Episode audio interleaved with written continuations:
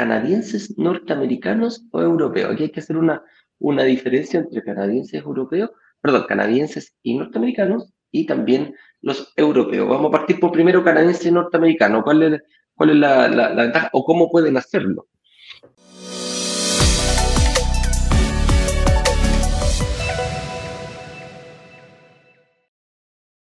Bueno, eh, lo mencionaste tú muy acertadamente en el live de, que hicimos en vivo. Y a los que no han entrado todavía al Instagram, tienen que estar bien pendientes porque permanentemente eh, los días que no tenemos clases y en algunas ocasiones, en momentos especiales como nuestros lanzamientos, tenemos la oportunidad de compartir en vivo preguntas.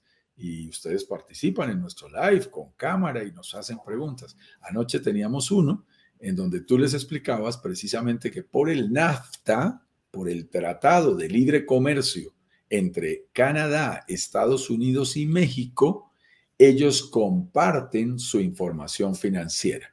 Mi estimado Eduardo, muchas veces uno ve a los presidentes que se toman fotos, que se dan la mano, que dicen que celebran un reguero de acuerdos y uno realmente dice, eso a mí nunca me va a afectar o yo ni siquiera sé qué es lo que están haciendo. Pero resulta que estos señores, allá con todos sus protocolos, en la mitad de esas casas presidenciales, firman documentos que sí pueden estar afectándonos en nuestro día a día e incluso, y esto es bien importante, nos están afectando como inversionistas internacionales. Porque en este caso, el NAFTA generó una integración de la información financiera de los tres países. No significa que esté, que si tú haces un movimiento en México, inmediatamente se, se, perciba en Canadá, o que si se hace en Canadá, inmediatamente se perciba en Estados Unidos. No es exactamente eso, porque entre otras cosas lo preguntaba a uno de mis hermanos que es ingeniero de sistemas. Y me decía, no, no funciona de esa manera.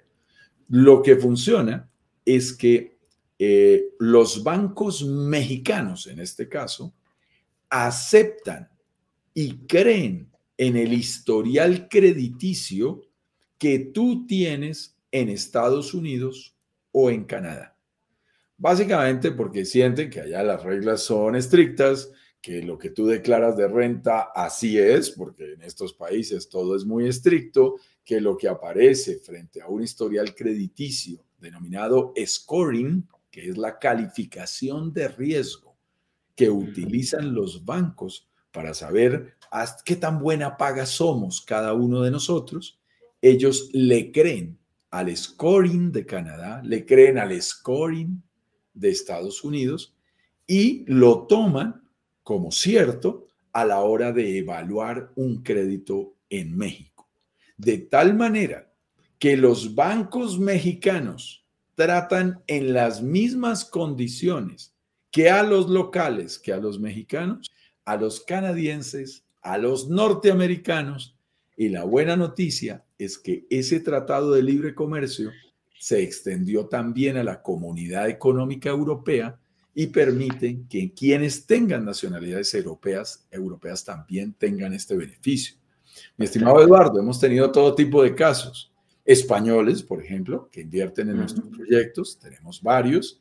O hemos tenido personas, por ejemplo, que me ha pasado, que me dicen, yo soy argentino, yo soy uruguayo, pero tengo nacionalidad italiana. Ah, qué interesante. Por mi padre, por mi madre, tengo nacionalidad europea. Oh, es muy interesante porque los hemos ido canalizando con nuestros aliados en estos temas eh, para que hagan los procesos como europeos porque les conviene más, les dan mejores condiciones eh, qué otras opciones que podríamos llegar a tener para ellos. Quiero que tengan presente algo que es muy importante. En el proceso de obtener estos créditos de financiación, esto es algo que he hablado con desarrolladores, Eduardo, sobre todo ahí en la Riviera Maya, lo he hablado con inmobiliarias, con brokers, y a mí me llama la atención por qué algunos desarrolladores o algunos brokers dicen, no, a mí no me interesa el tema de financiación, eso es problema de cada uno. Cada uno verá cómo financia la propiedad. No, no, no, Esa es una de las grandes diferencias que tenemos en Brokers Digitales Caribe. Nosotros asumimos eso como un desafío y un reto de nuestra compañía, de nuestra comunidad, que acompañamos de la A a la Z Estamos contigo antes, durante y nos vas a tener que aguantar porque también somos inversionistas después de tu... Después. Y acompañamos todo el proceso. Tenemos aliados especializados, entre otras cosas. Tenemos brokers que les encantan los mexicanos en el exterior. Tenemos especialistas en canadienses y norteamericanos y europeos para ofrecerles crédito. Tenemos especialistas que solo le prestan a, latinos. Hay aliados diferentes porque los hemos ubicado ahí en México para trabajar en llave con ellos, en alianza con ellos.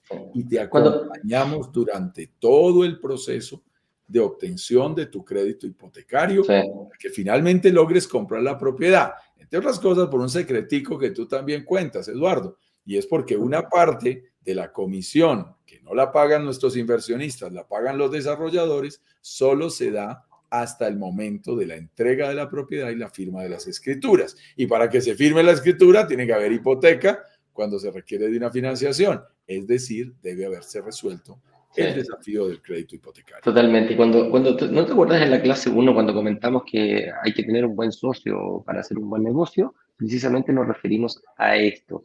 Nosotros aquí en Broker Digital del Caribe tratamos de eh, lograr el, el, 360, que es eh, tratar de eh, tener alineados, si no lo podemos hacer nosotros, vamos a buscar los mejores partners dentro de nuestras posibilidades para poder ofrecérselo a la comunidad responsablemente y eh, ver las mejores condiciones. No nos quedamos con solamente firmar una promesa de compra-venta, nos vamos preocupando de la administración, nos vamos preocupando del rental, nos preocupamos de conseguir buenos proyectos, nos preocupamos de estudiar, de hacer el due diligence con, con el desarrollador para ver de qué estamos hablando y también con cada uno de ellos. Y para nosotros el financiamiento es uno de los pilares más importantes. Entonces, a eso es cuando nosotros decimos, eh, me, encanta ese término, el due diligence, que lo vamos haciendo estrictamente con cada eh, empresa o partner que nosotros encontramos responsablemente para ofrecérselo a la comunidad.